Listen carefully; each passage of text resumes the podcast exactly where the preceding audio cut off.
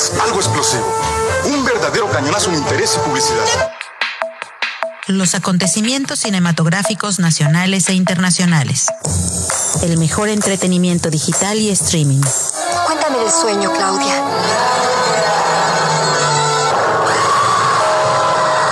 Fue horrible. Esto y mucho más puedes encontrarlo aquí, desde la esquina del cine.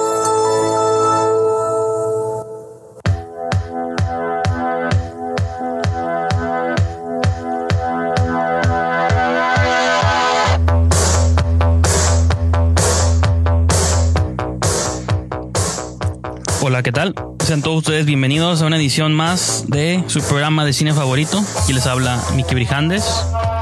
Y en esta ocasión, como saben, toda la dinámica del 2020 ha sido con invitados. Regresar a los básicos, porque cuando empezó el show hace que en el 2012, pues la cura era tener invitados de gente que hacía cosas en la ciudad, realizadores, este, creadores, productores de todo. Como que se abandonó esa dinámica por un- unos momentos, pero ahora ya sentí que era tiempo de retomarlo otra vez. Entonces, pues ahora me acompaña Ángel Orduña. Hola. por la invitación y la verdad es que sí es difícil tener invitados, ¿no? Hay que coordinarse, de pronto llegan tarde, como por Bar- acá. barriéndose. Sí, no, está, está difícil, tiene su, su nivel de estrés, pero, pero también está divertido de pronto platicar con alguien más, ¿no? Y Pues ajá, en particular cuando no conoces tan bien a la persona porque no puedes medir los niveles de responsabilidad y aparte, pues digo, la estación esta que es Ibero TJ.fm está ubicada en playas de Tijuana, que es un lugar suave, menos que yo tengo como dos años viniendo, todavía no me acostumbro a tener pseudovista al mar, pero sé que está como retirado para mucha gente, entonces Sí, fíjate que voy a contar la anécdota, no para excusarme, sino para que estés ahí enteradillo y darles un consejo a la audiencia. Si chocan con un taxi, pélense, aunque ustedes no hayan tenido la culpa. porque el taxi no va a pagar, ¿no? No va a pagar y eh, yo creo que desde la una y media que fue el, el rozón, estuvimos ahí hasta las cuatro de la tarde, todo dándole vueltas, porque ni el policía, ni el del seguro, ni el taxista querían admitir que tenía que pagar la, la lana y pues les tiramos hasta que pudimos, pero al final decíamos, pues tenemos compromisos y lo bueno es que llegamos como dos minutos rayando. Pero- No, y, y me hace sentir todavía más especial de que se hayan atrevido a venir todavía a pesar de eso, porque pueden haber mandado un mensaje de que, "Ey, ¿sabes qué? No, No, no, lo no. siento. Pues se puede reagendar, ¿no? Pero bueno, este, vamos a ir a nuestra primera pausa del programa y regresamos a comentar un poco la taquilla y pues luego comienza la conversación aquí con Ángel.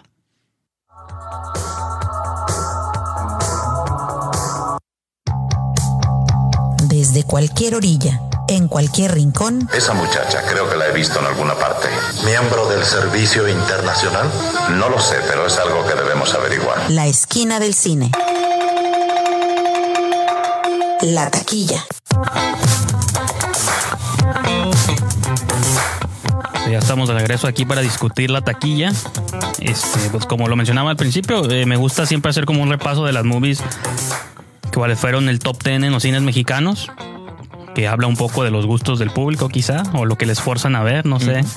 No sé si tú tuviste chance de ver algo durante la semana, el fin de semana. Fíjate que haciendo honor al, al proyecto que traigo ahorita de, de cine, Cine pobre. pobre. he andado súper pobre desde hace como, desde que empezó el año, la cuesta de enero no me he recuperado y he andado más bien como en el Netflix bien metido, pero ir al, al- al cine creo que ya tiene rato que, que no he ido. Creo que la última fue el Joker y Uy, de- ya tiene, casi- rato. Sí. No sé si fui después, a lo mejor ahorita que hagas la lista, a lo mejor sí me tocó ver alguna.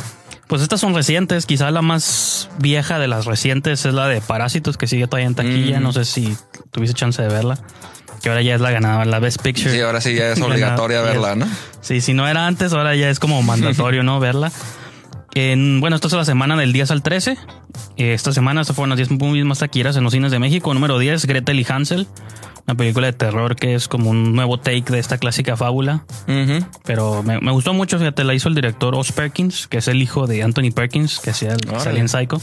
Entonces, Fíjate ¿quién- que no me llama la atención por el puro título, siento que van a estar medio pretenciosa o medio forzada. ¿Cómo, cómo estuvo? Puede ser que sí, porque el estilo de este director es así como un poco contemplativo y metafórico, cosas así. Y sí, por el cambio del título, pues le da como prioridad a Gretel. Es, tiene que, es muy similar como al The Witch, ¿no? De, habla más sobre el, empoderamiento, la transición de una niña, se está convirtiendo en mujer, Ok. todavía tiene que cuidar a su hermanito, pero ella quiere Como que en papel podría sonar interesante y ya en la acción hay una línea muy delgada, yo creo. Sí, ¿no? ahí creo que sí es esa cuestión de gusto y ejecución. A mí sí me gustó mucho porque ese estilo me gusta, pero entiendo si hay gente que no le, no le llama, ¿no? En número 9 está El Escándalo, Bombshell, que está curada también, pero esa sí siento que era de estas movies que tenían como más este hype que otra cosa, ¿no? Mm. Está con Margot Robbie, Nicole Kidman y, Sí, ha estado mucho en y boca Theron. Estuvo- los estuvieron nominadas ellas, pero creo que no se llevaron nada. En octavo lugar, otra que también me gustó mucho, Mujercitas, que sigo diciendo que ya no me gusta el título en esos tiempos, pero sí. Siento que suena despectivo, Mujercitas. Como- Mm, sí, pod- ok. eh, más porque en inglés Little Women, pues es peque- Ujú. pequeñas mujeres, ¿no? O Sí, mujeres creo que sería mejor, ¿no? Creo que sería más adecuado. Pero bueno, no, no quiero tomar rol aquí de... en séptimo lugar, Cindy la Regia, una película mexicana. Órale, en no- séptimo lugar. Pues porque ya tiene tres semanas. Cuando se Ok. estrenó estuvo en primero, ¿no? O en primero o en segundo. Y creo que se estrenó otra. Se va a estrenar otra hoy con Jaime Camil. Entonces seguramente Mm. esa va a ascender a los Ah, primeros claro. lugares. Y ahí va a durar un ratillo. En sexto lugar, Bad Boys para siempre. Bad Boys for Life. Fíjate que no fui al cine a verla, pero me dieron ganas de ver la primera y, y- y la puse en la casa. Las, prim- primeras dos están en Netflix y sí me gustó más la uno que la dos. Pero me di cuenta que ese fue como el nacimiento del Michael Bay que hoy Sí. conocemos, ¿no? Como esa edición, el montaje, la Sí. Que ahorita ya se ve como quizá quemado o que muchos directores lo trataron de replicar, pero Ujú. se veía como el Sí, estilo. en lo que es de La Roca y Bad Boys fueron Sí. el nacimiento de este vato. ¿no? Sí, sí. Este, y pues digo, en esta película lo que se hizo fue como falta, como que se ve que los directores querían como imitar el estilo de Michael Bay, pero no. Mm. Es diferente y tiene su, su cura. La villana es Kate del Castillo, entonces sí está muy mexicanizada la, la trama. Y sale Paula Núñez, ¿no? Y todo el rollo, pero está chistoso. Pues está, está suave, está suave. Está, está en, el, en el tono de las dos anteriores. Mm. En quinto lugar, 1917. Otra que estuvo nominada a Best Picture y no ganó, pero De esa también por pobre no he ido al cine, pero me he chutado un montón de detrás de escena y de cómo la grabaron Sí, y es- análisis. Pues ahí están gratis en el YouTube, ¿no? Pero sí tengo mucha, mucha curiosidad y, y- y la verdad es que está bien padre, sobre todo la, la iluminación. Ujú, sí. Está muy interesante. Si tuvieras que ver una, yo te recomendaría que le dieras prioridad a esa, porque digo, como en cuestión de realización, como lo que ves en pantalla, creo que está curada la técnica. De que es obvio que no es una sola toma, pero la idea de tratar de imitarlo y Ujú. la fotografía y todo, la, la acción, que sí cae de pronto en lo medio videojuego. Mm. Como que empieza muy realista y como de la mitad en adelante dijeron, ya la gente no puede comprar, o sea, ya son como misiones y cosas de encubierto de, pero pues es parte de, ¿no? Hasta cierto, por más realista que quieras hacer una movie, tienes que vender claro. cierta ficción. En cuarto lugar, Jojo Rabbit. Esa sí la, la chequé. No sé si está permitido decir en tu programa de, Pues no de radio, específicos, pero... seguramente tú la has visto donde la vi yo también, en, la bahía pirata. mm, Sí, sí, sí. Este hay una, hay una, una aplicación muy interesante que se llama Plex. Ah, ok. Yo conozco Pues- Popcorn Time conozco Mm, como que puedes tener muchas, este, llena tu computadora y se comunica con todos tus dispositivos. Entonces la veo desde la televisión, pero son cosas que tengo en la, en la laptop. Ok. Y, y me gustó mucho. Fíjate que estaba muy padre y, y creo que me convencieron los memes de internet diciéndome que estaba súper tierna y yo soy muy fan de las cosas tiernas. Pues, Lo- lo- cualquier cosa que sea tierno en pantalla, de pronto cine infantil y esas cosas me dan mucho la atención. Y pues la movie es puro eso, Sí, ¿no? es La- puro eso y, y esa sí ya no me pude resistir. Tuve que, ni modo, caer en las garras de, de todo este mundo de, de- del inframundo, digamos, ¿no? No, pero sí digo, como dices tú, es una película como cute, ¿no? Así Mm. como este, ahí medio Wes Anderson la cura en muchos aspectos. Sí. Este, pero está, está suave. Y ya para terminar rápido, y en tercer lugar, está la de Doolittle, que yo no vi, no sé cómo tanta gente la vio, pero este, a mí nunca se me antojó. Por más que venga en el póster un, un gorila y Robert Downey Jr. platicando. Esa se me hace como que nadie la vio. De pronto como que los inflan los números, yo creo, porque está medio sospechoso. En segundo lugar, lo que me sorprendió que en segundo lugar subiera Parásitos, como todo mundo este, está Mm. este, pues con la fiebre, acaba de ganar Best Picture el domingo. Siento que esta semana todo el mundo que no, la gente que no la vio dijo, ah, ahora tengo que verla, ¿no? Que lo malo de ver las películas así es luego que ya tú ya sabes, sorpréndeme película, ¿no? Ajá. puede que les haya sido contraproducente como, eso era, esa fue la que ganó. Pero también no se le puede dar gusto siempre a la gente, ¿no? Es otra que si no la has visto te la recomiendo bastante. Digo, no lo digo yo, lo dicen los Oscars. Entonces, este, y en primer lugar, Aves de Presa, Birds of Prey. y la fantabulosa emancipación de una Harley Quinn. Que yo Pues al estoy- tratarse de superhéroes, eh, es de esperarse, ¿no? Que de pronto se pongan, aunque sea un fin de semana en primer lugar. Y digo, yo estoy satisfecho porque a mí me gustó mucho la movie. Yo soy aquí, lo he dicho muchas veces, soy palero de DC Comics. Cualquier cosa que hagan, aunque la gente las odie, yo pues, Mm. me, me arrodillo ante todo. Suicide Squad, lo que sea. Entonces, ¿viste las imágenes de ayer? ¿Fue en la noche del nuevo traje de, de Batman? Sí, sí, sí. Ah, está Que- interesante, ¿no? Está- Pues está estaba, ajá, estaba leyendo como la teoría de que las, el, el emblema son como una pistola. La, la pistola, según que mató a sus padres, Ah, órale. divide la mitad porque se ve como que es el mango de, de la pistola. Fíjate que yo lo, lo último que vi era que se imaginaban que eran dos cuchillos que se quitaban, pero eso de la pistola está más interesante. Dejábamos una pausa y luego continuamos con más Batman aquí.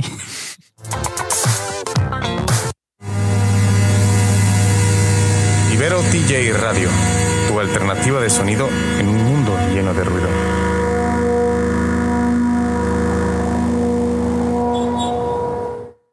De la pantalla a tus oídos. Había un muchacho en mi pueblo Charlotte, que estaba enamorado de mí. Y francamente me hacía la vida imposible. Charlotte. Sigue de visita en la esquina del cine.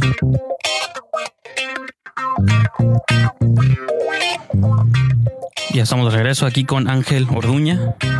Para, bueno, antes de entrar con su entrevista, quiero terminar la plática de Batman. Cualquier excusa para hablar aquí de DC. Simón. Pero estamos platicando eso de que, digo, hay una teoría de que según es, es el mango de la pistola, también puede ser cuchillos o el- los batarangs que avienta. Puede ser cualquiera. ¿Y, y qué opinas de que de la imagen, ya de la fotografía del clip, así todo oscuro y en, en- totalmente en rojo? ¿Te, te atrapó? Pues- ¿Te convenció? Me atrapó un poco más la música porque es del compositor Michael Giacchino. El, como de ahí dice claramente es un test footage, es- son pruebas de cámara. Pues no le doy, no siento que la movie se vaya a ver así. Pues es nomás un- como rojo, ¿no? Y el- Sí. pruebas de traje, ni siquiera se ven las orejitas y cosas así. Entonces, me emocionó la idea de saber que la están produciendo, que la movie ya, ya la están pensando, o sea, ya se va a empezar a rodar. este, Casi, casi. No es que ya, porque hace unas semanas vi que Matt Reeves, el director, compartió la claqueta, ¿no? Ah, sí, sí, sí. Entonces se ve, o sea, es como para crear este hype que yo me trago completo, pues de que la movie ya se va a empezar a filmar, ya se está haciendo. Y como ya todo mundo trae su celular y se filtran fotos, Sí. pues más vale como mostrar Sí, sí. primero una, una buena imagen, ¿no? Que Sí. del... Entonces digo, como test, digo, no, no me no siento que la movie se vaya a ver así, porque pues no tendría sentido, creo yo, que porque es rojo, pero Mm. Lo chistoso es ver como el traje. Quizás no, no soy tan fan de los trajes. Me gustó mucho el de Ben Affleck más Sí. que el de. Es mi favorito hasta ahorita. No soy como tan fan de los trajes como armaduras, pues Sí. como de Power Ranger, pues que son como con muchas placas y muchos como. Sí, cosas. no, yo ahí estaba esperando que el segundo traje fuera igual de piel, pero azul marino, ¿no? Yo dije, lo va a hacer Sí, y no se animaron, ¿no? Pero sí, no, prefiero, ese el de piel de Ben Affleck es, ha sido mi favorito. Sí, porque digo, bueno, era más parecido al de los cómics, porque creo que ninguno se ha adaptado. Bueno, el de Michael Keaton, quizá el negro que hizo en las primeras películas, que se veía que era como una textura que era no de látex. No se podía ni mover el batón. Pues no, pero al mínimo aquí le dieron ya movilidad al cuello. ¿no? Es como su prioridad ahora. Pero sí, este, yo sí estoy emocionado por todo esto. Y pues ahora sí, Ángel, vamos a platicar un poco de tu proyecto. No sé por dónde quieras comenzar. Este, pues te conozco este por proyectos pasados, ¿no? Desde Sí. Cinemático Café y otras. De hecho, estaba, aventuras. estaba tratando de recordar, porque sé que en el cinemático fue donde más compartimos algunas pláticas, pero sí me había topado ya contigo antes. Y estaba tratando de recordar cuándo fue la primera vez y creo que eran con unos, ah, se me fue la palabra, eh, fueron como videoclub proyecciones de películas de, Ah, de horror. Cineclub, sí. ¿Cómo- De cómo- peli- cómo- cómo se bueno, llamaba? el que yo tenía se llamaba El Vampiroscopio. Que Ese vampiroscopio, ¿no? Hasta me acuerdo de- del loguito Ajá, y nosotros, y yo creo que andábamos en la UABC y por ahí te, pues hasta andabas moviendo y salía de pronto en alguna bitácora, en las revistas o algo. Y desde ahí me acuerdo de ti, fíjate que, que ya, ya hace algunos años ya. Pues sí, el Vampiroscopio empezó en el 2008, o sea que ya hace 12 años. Y justo el, el Vampiroscopio terminó en el 2012, que fue cuando empezó este proyecto de Esquina del Mm. Cine, que también ha pasado por muchas reiteraciones, pero pues ha sido como... Tuve, hice como esa transición del cineclub a, Ujú. a tener un podcast y pues me gusta ahorita como la idea de poder platicar así como es como con la gente que porque a través del cinemático del cineclub y de mismos compañeros todos que hacen películas pues siempre se sabe que la ciudad tiene gente muy creativa que siempre está haciendo como cosas no Sí, y yo creo que el cinemático cuando nos, nos se- te, te atrae a ti es por eso mismo de poder proyectar una película y luego platicar de ella, ¿no? Creo que es como algo que a los que nos gusta el cine como no solo como ir a, a, desaburrirse, sino sí para consumirlo, entenderlo, analizarlo y platicarlo con alguien más. Y era algo que tenía el, el cinemático en ese momento y, y hasta la fecha Está bien loco, pero pues ahí conocí a mi pareja. Con este vato Israel seguimos haciendo proyectos. Estamos escribiendo ahorita una película. De ahí conozco a Edgar el chamán y andamos haciendo una Sí. criatura. Sí, de ahí claro. conocimos un montón de gente con la que sigue uno. Dices, andamos haciendo una criatura, pero hay que especificar que Ah. para una película, ¿no? Están creando un monstruo, un monstruo, Frankenstein. un- sí, este, este, este vato pues hace. Estamos eh, robando partes de, de cementerios para que- hace efectos prácticos y está interesante, ¿no? Y pues se le aprende mucho a este vato. Y la semana pasada, hace dos semanas, ah, le invité al podcast, a, a nuestro proyecto al Yoko, con quien creo que también Sí, de sí. pronto. es- Sí, pues en Cinemático ahí conocí muchas de estas personas. Yo lo que te quería comentar, porque yo me acuerdo que más o menos hace como un año, quizá poquito menos, me habías comentado que estabas arrancando un proyecto de entrevistas y, no, y cosas así. Y luego vi tu canal de YouTube llamado Cinepífisis, ¿no? Se llama. Sí, ay, mira, lo que pasa es que hace como cuatro años. Y empecé, ajá, y empecé a ver una serie de entrevistas y todo, entonces te quería empezar como por ese rayo, ¿no? ¿Qué te inspiró como hacer este canal y todos los proyectos que están surgiendo de ahí? Pues ahorita entramos a, a ellos, ¿no? Sí, el, eh, yo duré mucho tiempo encantado por el cine, quería estudiar cine, pero ah, cuando yo empecé con la, la universidad no había carrera de cine aquí en, en- en Tijuana y estudié comunicación. Y no es como que peor es nada, en realidad sí me gusta mucho comunicación y lo disfruto mucho y por eso creo que me animo a hacer un podcast o a hacer un canal de YouTube porque me gustan los medios, ¿no? Y, pero duré mucho tiempo sin hacer cine por lo mismo de que ya no se había convertido con mi, mi profesión, vaya, ¿no? Claro. Entonces cuando comencé a, a ir al cinemático como que me despierta otra vez este interés.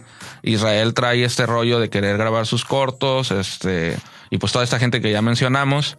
Y curiosamente a mi chava, con, con quien sigo saliendo ahorita desde ese entonces, la conocí a ella grabando, usando el cinemático como locación para su corto, ¿no? Sí, sí me acuerdo también de eso. ya. como que andábamos así como, como, como, o sea, no sé, todo hizo clic en ese momento, como que todo se locura- acomodó, ¿no? La locura era que el spot también se sentía como un hub para gente que lamentablemente ya no existe y no sé cuál sea el otro lugar que pueda funcionar para eso, pues, ¿no?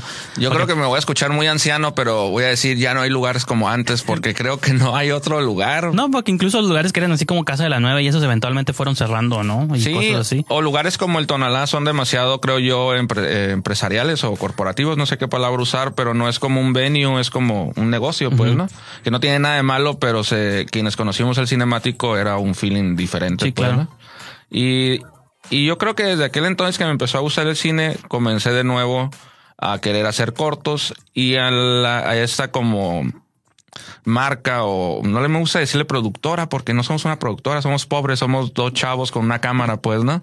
Eh, le pusimos cinepífisis, que es la unión de dos palabras, que es cine, y la epífisis es lo que une, es una glándula del cerebro que une al extremo izquierdo y al derecho, al creativo y al lógico. Ah, ok. Y es como una glándula que está ahí en medio y que sí, une ambas partes y lo unimos por el medio de la última palabra y por que, eso se llama que siempre es con lo que batalla luego la gente, ¿no? Cómo conciliar lo creativo, lo artístico, las ideas con luego ya como los mandatos de la vida diaria, Sí. ¿no? Como, como dices tú, esta idea, me gusta mucho el concepto de cine pobre. Digo, ahorita vamos a entrar más a detalle después del corte, pero esta idea de cómo hacer cine con lo que se tiene o con lo que no se tiene, ¿no? Como esas cosas. Este, vamos a una pequeña pausa y continuamos con más.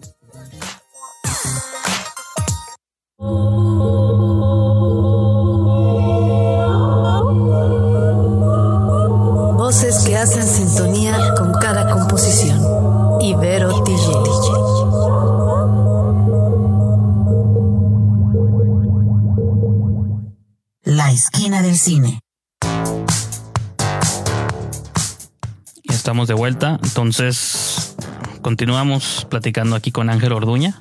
Y pues no sé si te corté la inspiración o ahí había terminado la, la idea. Pues no, más, más bien ese es como el origen, ¿no? Pero sí me voy a saltar un poquito en el tiempo para poder llegar a, a platicarles y promoverles y invitarlos a lo que ya estamos sí, haciendo ahorita. he ¿no? estado viendo videos sobre un festival que estás este, organizando, la serie de entrevistas esas que, me- que hiciste en video, que era como que- crema helada, creo.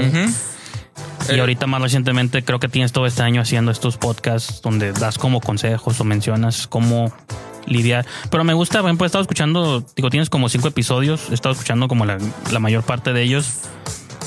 Y no sé, digo, no sé si son interpretaciones mías o porque no te conozco tan a fondo, pero Me gusta tu manera como de narrar a las personas desde el como es una especie de como optimismo, pero de también alguien que entiende que luego no o diciendo a la gente que tampoco es tan fácil luego las cosas, ¿no? Entonces, es como este balance entre decir, o sea, es difícil, pero también nunca dejen de soñar, pues, ¿no? Pero Sí, yo creo que tiene que ver mucho con mi. Ahorita lo que yo me dedico, mi, mi profesión de todos los días es ser maestro.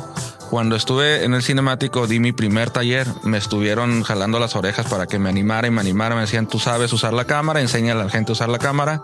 Y yo no me creía lo suficientemente bueno, pero me convencieron y me gustó mucho más de lo que pensé que me iba a gustar. Y desde ahí comencé a dar talleres, yo creo que cada tres, cuatro meses, hasta que me invitaron a una universidad a dar una clase. Y ahorita sigo dando, dando clases, clases en la universidad? universidad. Y, y esa ha sido mi profesión, ser, ser maestro y, y me ha gustado, me ha gustado mucho.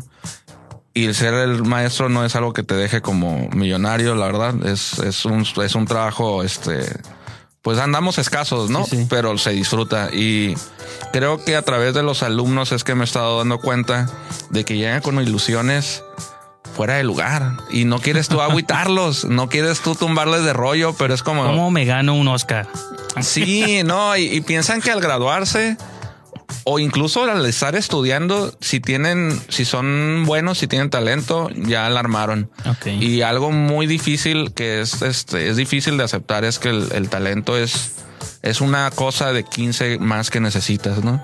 Este, necesitas es, paciencia, saber colaborar con personas, necesitas... Y el- suerte también, porque eso es como un elemento que nadie menciona, pero Sí. yo siempre creo que por cada cuarón o del toro hay como 500 que quizás son igual de creativos, pero... O también a veces siempre digo que yo creo que a un lado del garage donde tocaban los Beatles había otra banda igual de talentosa o más, pero no estuvo en el lugar indicado cuando los descubrieron a ellos, ¿no? Entonces también es mucho eso de Sí, quién conoce, suerte, qué festivales te mueves, ¿no? Cosas así. Y digo, son como las cosas que yo también Sí. pienso que son parte del... Sí, no, son parte, son parte de la fórmula y, y la, la suerte definitivamente.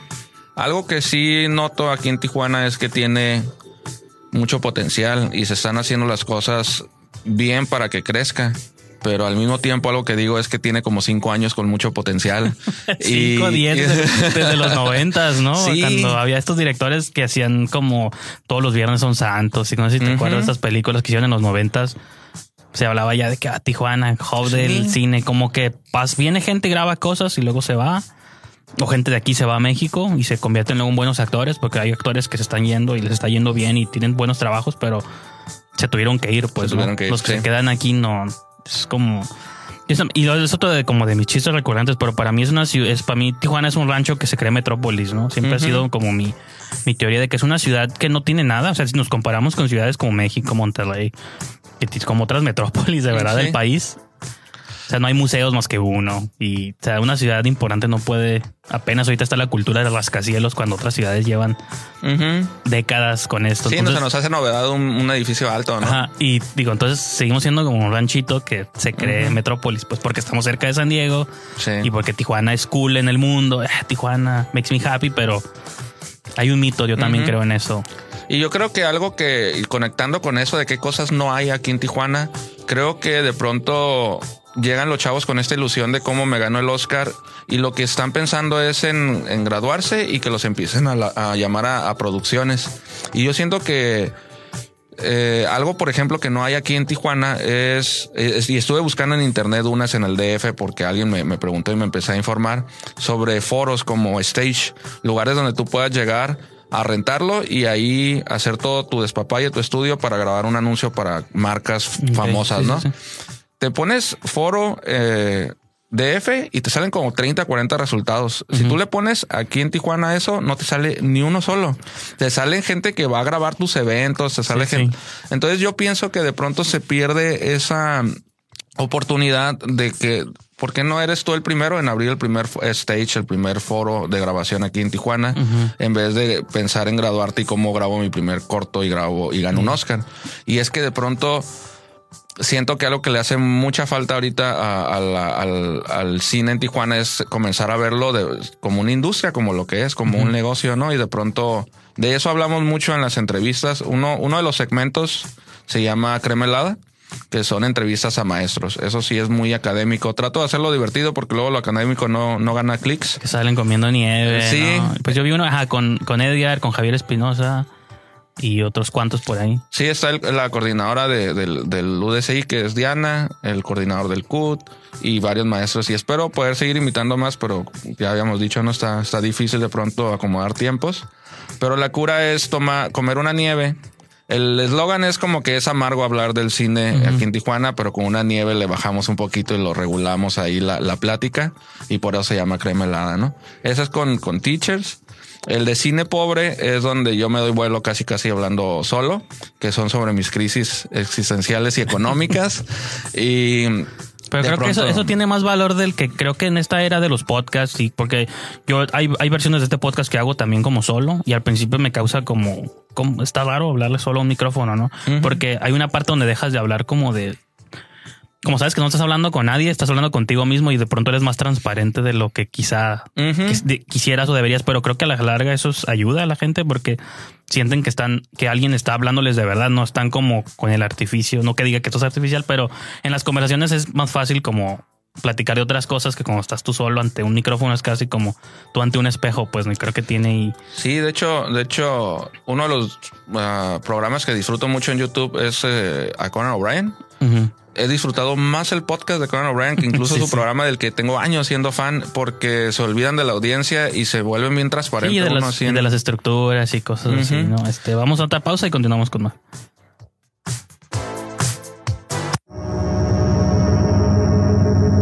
Ibero DJ Radio, con un sonido único, que solo encontrarás en Avenida Centro Universitario 2501 en Playas de Tijuana. Experimenta con la emisora de la Universidad Iberoamericana Ciudad de México, Campus Tijuana. La alternativa es Ibero DJ Radio. La única forma de aprender lucha ¿Por qué no luchas con alguien que te rompa la cara? ¿Por qué no subes tú? La esquina del cine. El lugar que todo amante del séptimo arte buscaba. Estamos de regreso aquí con Ángel. Estamos aquí lamentándonos de del quehacer cinematográfico.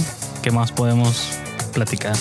Fíjate que la primera publicación que hice cuando apenas iba a lanzar el, el- el primer capítulo fue una como cartita ahí en Facebook de esos posts medios largos que hablaba sobre mi primera experiencia en un set eh, profesional o queriendo ser profesional.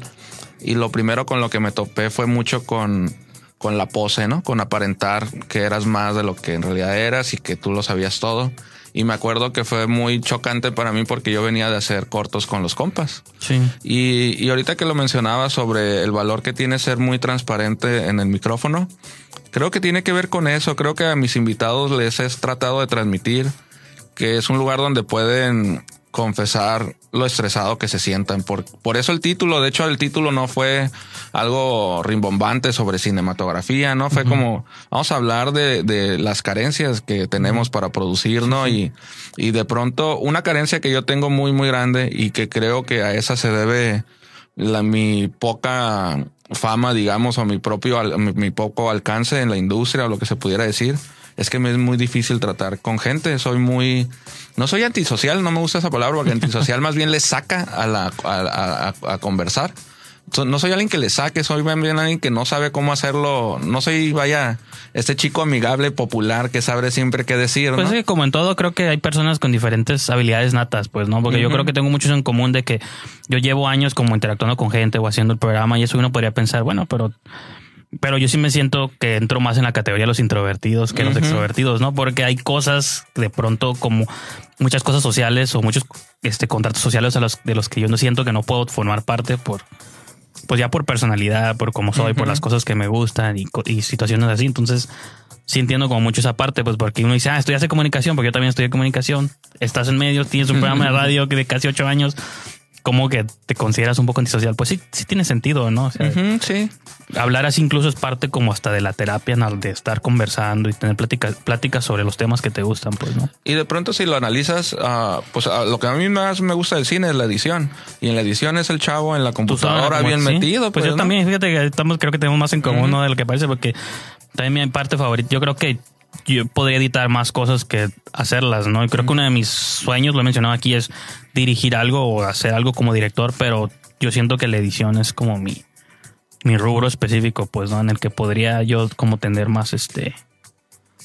Pues sí, como más alcance, ¿no? O cosas así. Y, y, y yo creo que por eso mismo he tenido dificultades. A lo mejor alguien que sea extrovertido no lo entiende y dice, ah, pues este vato no entiende que hay que salir al set, conocer gente, grabar y bla, bla. Pero cuando eres introvertido y, y, le, y le sufres, pues de pronto como que te quedas mejor haciendo cortos con los compas o con este ambiente donde ya te sientes un poquito más seguro, pero al mismo tiempo uno quisiera tener mayor alcance y está ese Pero, como ah, conflicto, pero ¿no? Te quisiera hacer esa pregunta, por ejemplo, de que, ok, yo creo que muchos de los tijuanenses de cierta generación específica, creo que incluso de nuestra generación para atrás, crecieron mucho con esta filosofía de hacerlo con los compas, ¿no? Pero a raíz de las escuelas de cine, eh, se empieza a generar esta idea de que pues hay que hacer todo a través de ciertos procesos, hay ciertos protocolos, trabajar como con organizaciones, ya no es eso de que todo el mundo hace de todo, tú haces una cosa específica, cada quien tiene sus roles, sus puestos. Te quiero preguntar cómo balancear eso en estos tiempos, cómo seguir como instruyendo o inculcando a la gente de que si no se puede por un medio, no te preocupes, puedes hacerlo con los compas,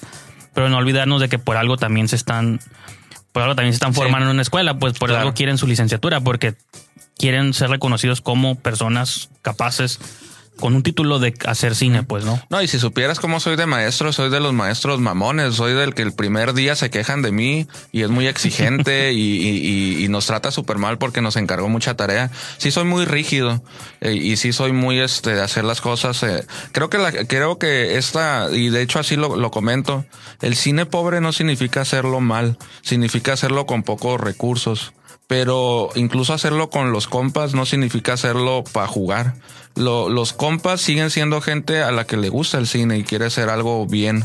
Y, y dentro de los mismos compas hay quienes ya sabemos que siempre llega tarde, mejor no hay que invitarlo porque eso sí va en serio, ¿no? Sí, sí, sí. Y, y creo que no tiene que ver, creo que la frase se puede malenten- malentender, pero, pero cuando decimos con los compas no, deci- no decimos informal, sino quizá en un ambiente social donde te sientes un poquito más seguro a ti que eres medio ansioso, O- o- introvertido. O, que ¿no? ninguno son quizá profesionales específicos en ese área, pues pero hay, por ejemplo, a veces que trabajas con alguien, no porque sea un fotógrafo certificado, pero ahí tiene buen ojo, ¿no? Y me gusta cómo graba cosas o cómo toma fotos, ¿no? Sí. Y puede que a lo mejor tenga una habilidad que no ocupas esperarte como a conocer a cierta persona y todo eso. De hecho, algo que, que en la escuela les mencionamos y les reiteramos mucho es que algo a lo que van también es a, a conocer gente y se van a hacer amigos conociendo que les gusta ciertas cosas de- del cine y que, por ejemplo, las tareas no las hagan al aventón o nada más es para el maestro. Esas tareas no nomás son para pasar 10 con el maestro, son para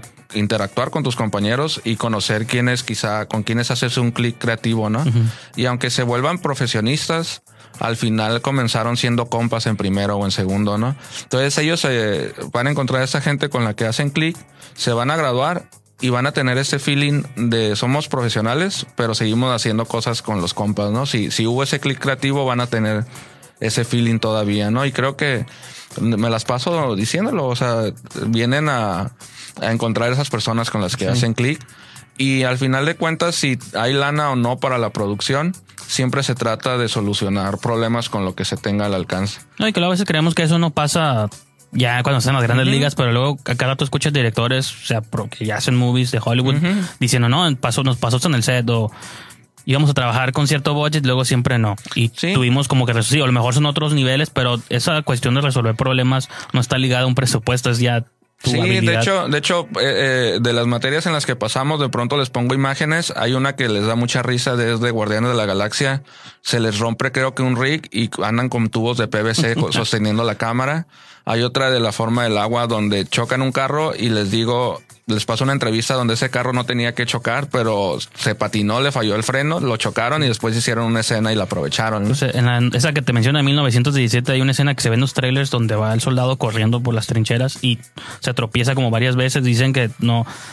Había unas que estaban planeadas, pero como todo el mundo iba corriendo en direcciones opuestas, se cayó como varias veces y fueron choques reales, pero como era una sola toma, ni el ni el extra que iba corriendo, ni el actor principal se detuvieron y se ve curada en la movie porque dice, ah, mira la intensidad, si están tropezando, si están cayendo, pero como hubo varias de esas que no estaban planeadas, pero pues es parte de la... No, y rebajándolo, digamos, a algo más práctico. En las, hace dos semanas o una semana, este, fuimos a grabar unas entrevistas y traían una cámara que yo creo que el, el puro lente pesaba más que mi cámara, ¿no? Lentes curadas, Sí, bien sí. profesionales, la cámara bien chida, monitor. Todo estaba bien padre, pero en algún momento uno de los tripiés falló.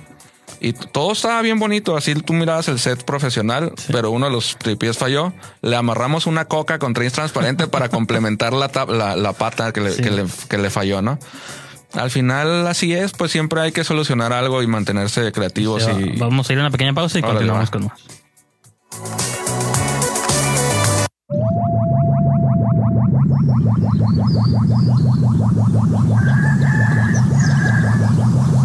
Ibero TJ Radio es la alternativa.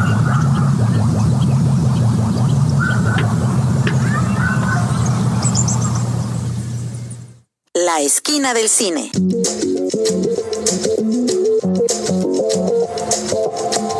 Ya estamos de regreso al, al endgame del programa, así le llamo yo, el último show, Ah. el último bloque. El endgame.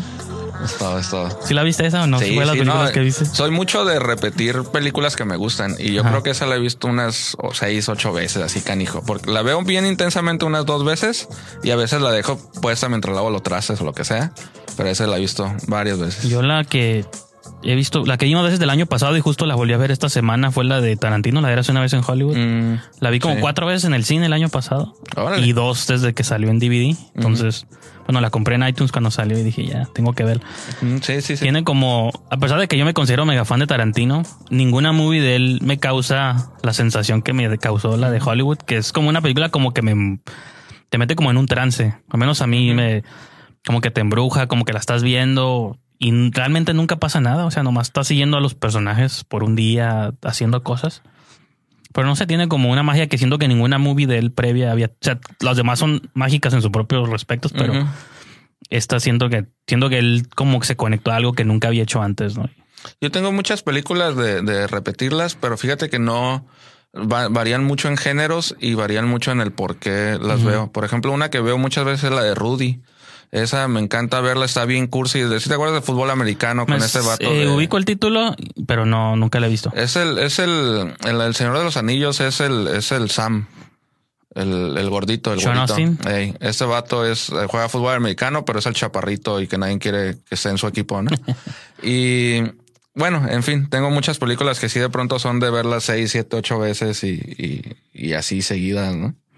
Sí, este, y pues, bueno, pues nomás te digo, como te repito, estamos entrando ya al, como al, a la recta final, nomás te quisiera este, preguntar, este, todo este contenido que estás produciendo, que estás compartiendo, dónde la gente podría, puede encontrarlo, qué planes hay para los Mira, próximos meses, semanas, para El, el canal de YouTube se llama Cinepífisis porque es la marca que lo mueve. Dentro de ese canal yo lo manejo como segmentos. No sé si sea lo mejor o no, pero así lo manejo. El segmento de crema helada son las entrevistas con maestros. Las reseñas en dos minutos son de cortometrajes y películas que me gustan y hago la, la reseña. Eh, estoy subiendo los podcasts a manera de, de video, aunque a veces nada más es como una imagen porque se trata de- del podcast en sí. Y no me acuerdo qué otro segmento se me va ahorita. Pues tienes las reseñas, bueno, yo llegué a ver varios, eran reseñas como de Netflix, ¿no? De, de- Sí, la eran son- animaciones o eran... La, la mayoría son de Netflix, pero cuando me topo con algún cortometraje o algo, también los pongo y lo que hago es como combinar dos, tres cortometrajes y ponerlo en un solo, en un solo clip. Y así empezó, de hecho, el canal queriendo hacer reseñas. Y el podcast se llama Hablemos de Cine Pobre. Te digo, también lo subo al canal de YouTube, pero eh, también como hay plataformas específicas para eso, pues lo subimos ahí y, y así lo pueden encontrar. Sí, ¿no? pues yo estoy suscrito en Spotify, creo. en- Bueno, en. YouTube el canal, pero donde lo escucho realmente es en Spotify, porque pues ahí desde que se convirtió como en host de podcast ya... Sí, no, y además eh, me imagino que también usas una plataforma de esas que distribuyen y es la primera en actualizarse, entonces por eso también lo promuevo ahí en Spotify. Este, Esa ajá. como Anchor o algo así. Anchor que- es el host, Ajá. este, porque es gratis, eso está suave. Sí, está muy padre. Y pues Anchor lo distribuye en Apple, o en sí, y el Spotify. primero al que llegue es en Spotify, Y por me- eso es el que... Y creo que el año pasado Spotify compró Anchor, entonces Ah, hay como una especulación de que no saben si van a cambiar pronto, pero yo sí Ah. los quiero mencionar a todas las personas que tienen como ideas de hacer un podcast o si se quieren animar o luego ven como los precios de hosting muy elevados, entren, no, no, no me pagan, pero está suave porque ellos es parte como de sus principios, ¿no? De Anchor FM quieren ser un host gratuito para gente que hace podcast, entonces siento que es una buena herramienta para los que están como entre si se animan o no se animan Sí. para usarla, ¿no? Sí, no, yo creo que deberían de, definitivamente quienes tengan por ahí la duda, si ya tienes la duda es porque te interesa, a lo mejor Claro. nada más tienes un miedito, es que te animes porque está muy padre y salen de pronto ideas, a lo mejor eh, he visto casos donde ya no le siguen al podcast, pero eso los motivó a animarse a otra cosa, ¿no? Y, y eso está padre, como mantenerse creativos y esa fue la intención desde el principio. Y que a veces también hay siempre. como un, un miedo de que, ah, pues es que ocupo como profesionalizar o algo, pero Ujú. yo a veces siento que tengo ocho años haciendo podcast y programas. y te siento el mismo miedo antes de abrir los micrófonos, ¿no? Entonces realmente siento que no hay. Eso Ay, nunca se quita, ¿no? Sí, yo a mí se me empieza a ir la, la voz y empiezo a divagar a los 20 minutos y luego tengo que andar viendo mi listita. O sea, realmente sí. Que es- lo bueno que no sea en vivo es que puedes editar y cortar. aquí Sí, allá, fíjate ¿no? que ahorita le empecé con ese, me respaldé un poquito en lo de editar un poco, Ujú. pero espero, no sé, después de agarrar un poquito de vuelo y de estructura, empezar a aventarlos más, más en vivo. Pero, pero sí, digo, ahí están, ¿no? Ahí están Ujú. gratuitos y hacen el paro estas plataformas bien suave. Y digo, no sé, deja co- como algún plan próximo para tu canal o. El, fíjate, el, tengas. el año pasado hicimos un festival, le pusimos gastrocinema y era cine al aire libre, pasamos cortometrajes y al final unas películas.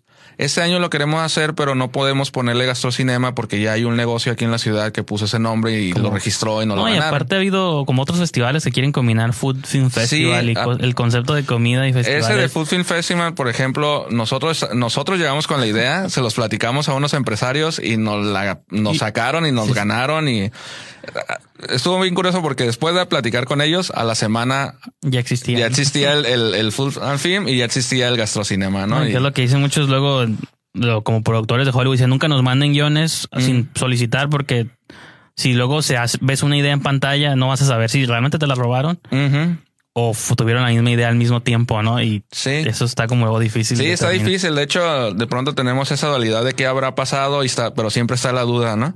Pero al final se trata de, de hacer un, un- una exposición del trabajo de otros creativos y la verdad es que no me molesta ni en lo más mínimo cambiarle el nombre si sigue habiendo una respuesta, ¿no?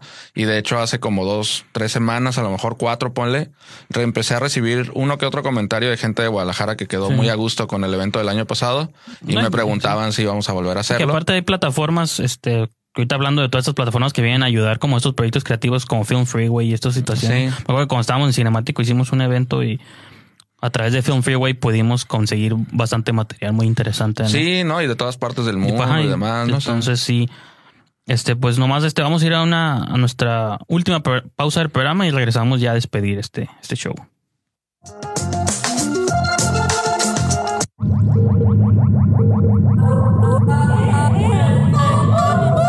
El sonido genera color con Ibero DJ Radio.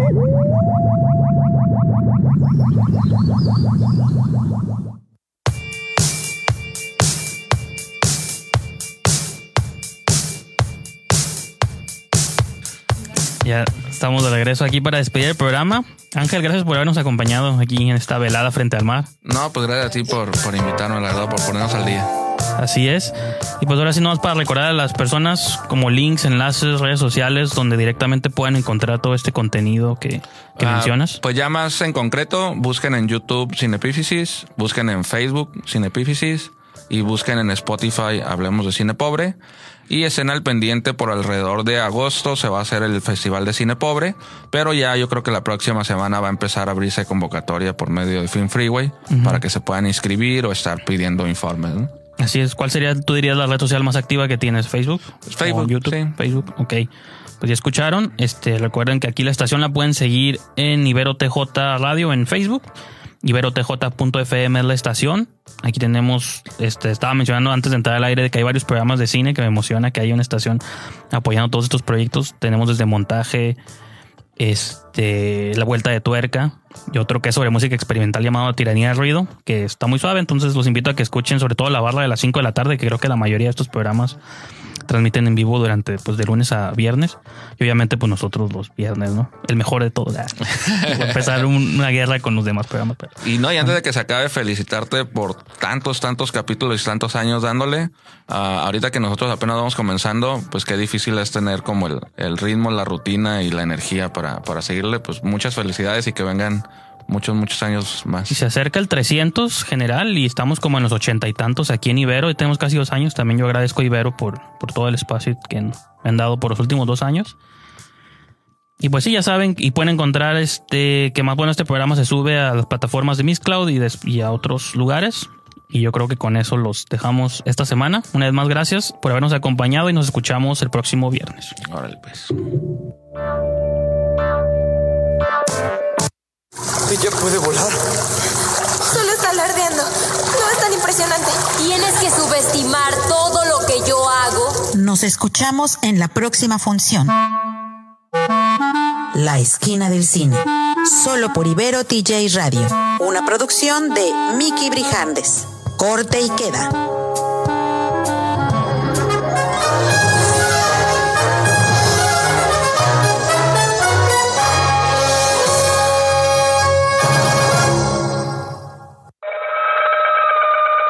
Ibero TJ Radio. Voces. Voces. Que hacen sintonía Con cada composición. Ibero TJ.